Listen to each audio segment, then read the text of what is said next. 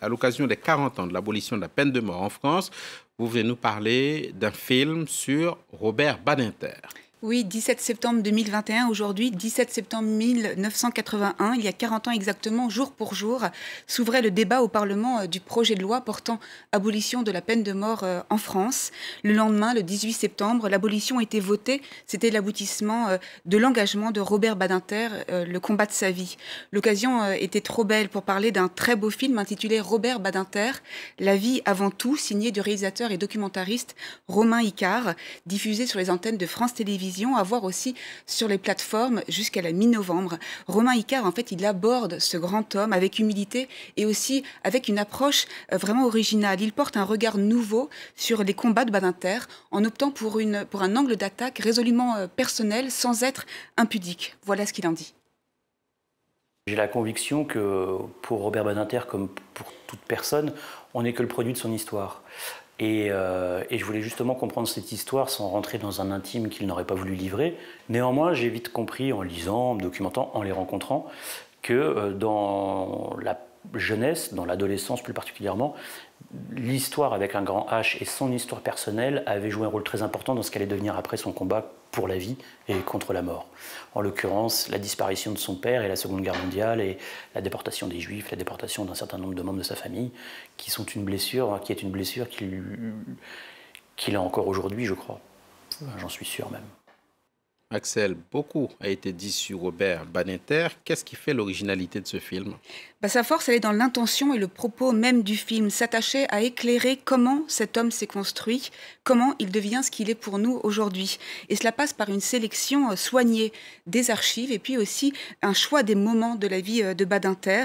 Il y a une importance qui est accordée euh, au procès d'assises quand il a commencé à défendre des accusés qui risquaient la peine de mort.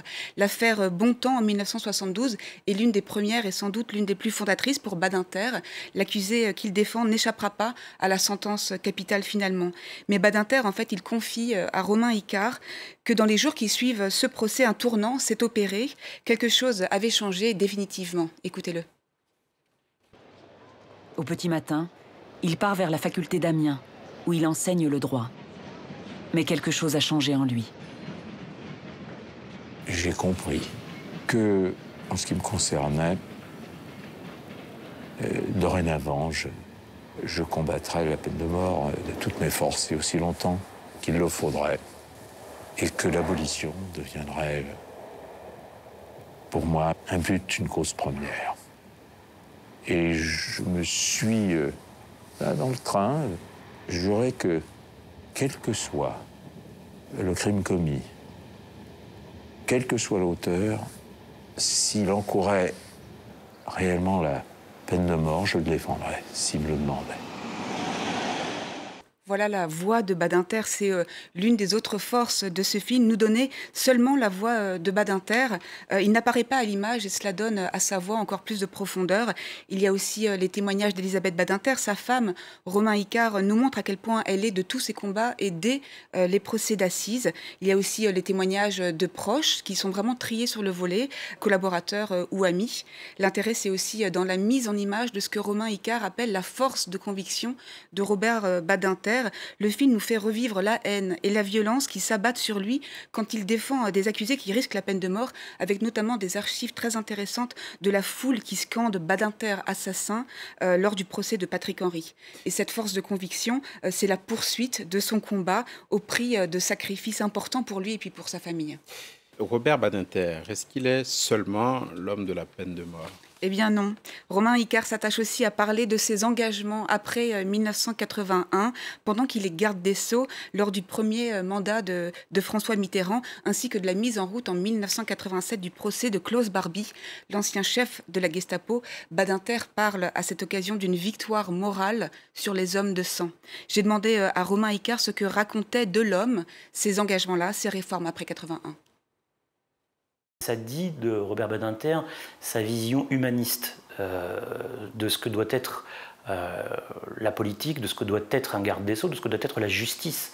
Et je trouve que, effectivement, euh, raconter qu'il réforme le droit euh, des homosexuels, qu'il réforme le droit carcéral, qu'il réforme le droit pénal, qu'il réforme le droit des victimes, même des droits des victimes des accidents de voiture, ce qui peut paraître anecdotique, mais qui ne l'est pas du tout, parce que ce sont derrière des vies humaines chamboulées, je trouve que ça dit beaucoup de l'humanité du personnage voilà la force de conviction euh, de Robert Badinter et puis aussi la force d'humanité.